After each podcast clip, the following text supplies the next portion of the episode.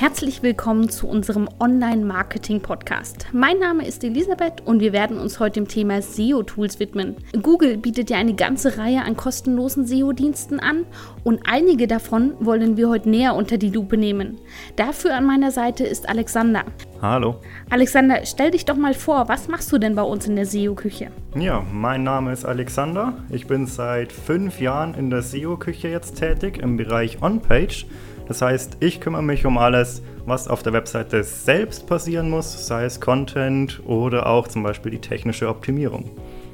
Die Bandbreite der Google Tools ist ja riesig, deswegen beginnen wir heute erstmal mit den wichtigsten, beziehungsweise teilen es dann auch noch auf. Wir haben uns jetzt erstmal Search Console rausgesucht. Was hat es denn damit auf sich? Die Google Search Console, manchen vielleicht auch noch bekannt als Webmaster Tools, ist im Prinzip eine Sammlung an verschiedenen Werkzeugen um zu untersuchen, wie es der Webseite geht, sei es bei den HTML-Tags wie dem Titel und der Beschreibung oder auch bei verlinkten Fehlerseiten, das heißt, wo die Links einfach veraltet sind. Was bringt mir denn Search Console als Unternehmer bzw. als Webseitenbetreiber?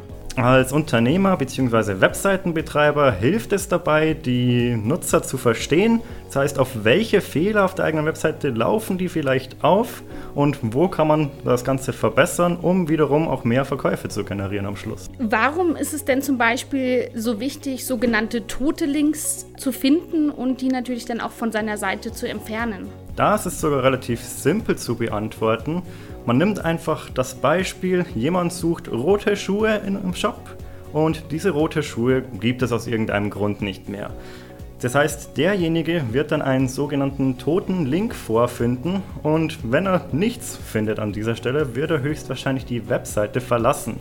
Wenn man jetzt das aber mittels der Search Console erkennt und sagt, okay, ich habe vielleicht keine roten Schuhe mehr von dieser Marke, aber von einer sehr ähnlichen, kann man dem Kunden an dieser Stelle eine Alternative anbieten, die dann wiederum zu einem Verkauf führen könnte. Du hast jetzt vorhin schon von Fehlerquellen gesprochen. Über welche Fehlerquellen genau informiert denn diese Search Console? Die Search Console informiert zum einen über sogenannte HTML-Verbesserungen. Das heißt, gibt es irgendwo doppelte Titel, gibt es doppelte Meta-Beschreibungen oder auch Dinge wie zum Beispiel wie die eben benannten Totenlinks, das heißt die 404-Fehler werden dort angesprochen.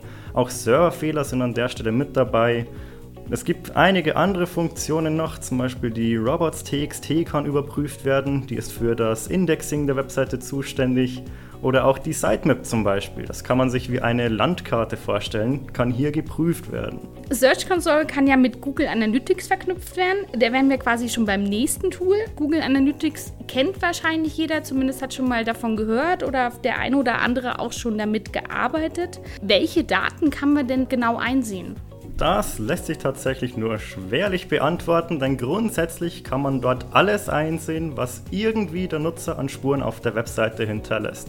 Das seien zum Beispiel die Zielseite, die er aufgerufen hat zuerst, wie er weiter navigiert hat, wie lange er auf der Webseite war, bis hin zur Absprungrate oder auch, ob er einen Kauf getätigt hat. Wenn ich beispielsweise die Webseitennutzer analysieren will, auf was sollte ich dann unbedingt achten, sodass ich auch nachvollziehbare Ergebnisse bekomme? Dabei ist auf jeden Fall die Unterscheidung zwischen den Kanälen wichtig nach meiner Einschätzung. Das heißt, nicht nur zu schauen, kommen Leute auf meine Webseite, sondern auch, woher kommen sie? Kommen die jetzt zum Beispiel über Facebook, über soziale Medien oder kommen die auch über die Google AdWords Anzeigen oder vielleicht auch die Google Suche selbst? Da sollte man immer unterscheiden, welche Kanäle benutzt man selbst und kommen die Leute darüber an. Gibt es denn so eine Art geheime oder besondere Funktion oder Einstellung, die man vielleicht auf den ersten Blick nicht sieht, aber die wichtig wäre? Das wären in dem Fall dann vermutlich die Display-Features. Das ist tatsächlich nur eine Zeile Code, die noch im Tracking-Code mit angegeben werden muss. Was sie aber bewirkt, ist, dass demografische Merkmale wie zum Beispiel Alter oder Geschlecht mitgetrackt werden können, was standardmäßig nicht dabei ist. Ein weiteres Tool ist ja Google PageSpeed Insights. Hier kann man seine Ladegeschwindigkeit optimieren. Warum ist denn eigentlich die Ladegeschwindigkeit für Google so wichtig und welchen Einfluss hat das auf mein Ranking? Jeder kennt das bestimmt von mobilen Bereich, wenn man zum Beispiel nur mit Edge unterwegs ist, generell einer schlechten Verbindung und man 10 Sekunden lang auf seine Webseite warten muss, Man will dann einfach nicht mehr einkaufen am Ende. Für die SEO-Optimierung bedeutet das, dass wir die Ladezeit möglichst kurz halten müssen, damit die Leute zufrieden sind und schnell das finden, was sie möchten. Je länger die Wartezeit ist, desto schneller werden die Leute auch das Interesse verlieren und in Extremfällen sogar denken, dass die Webseite schlicht kaputt ist. Was hat denn noch so Einfluss auf die Ladezeit einer Webseite? Einfluss auf die Ladezeit können ganz einfache Dinge haben, wie Bilder zum Beispiel. Das ist tatsächlich der größte Faktor. Viele Leute benutzen gerne ganz große Sliderbilder, um ihre Produkte darzustellen.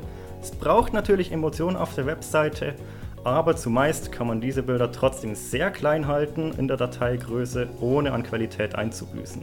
Das Tool gibt ja am Ende nach der Analyse Handlungsempfehlungen. Inwiefern kann ich diese Handlungsempfehlungen denn als Seitenbetreiber dann auch tatsächlich umsetzen?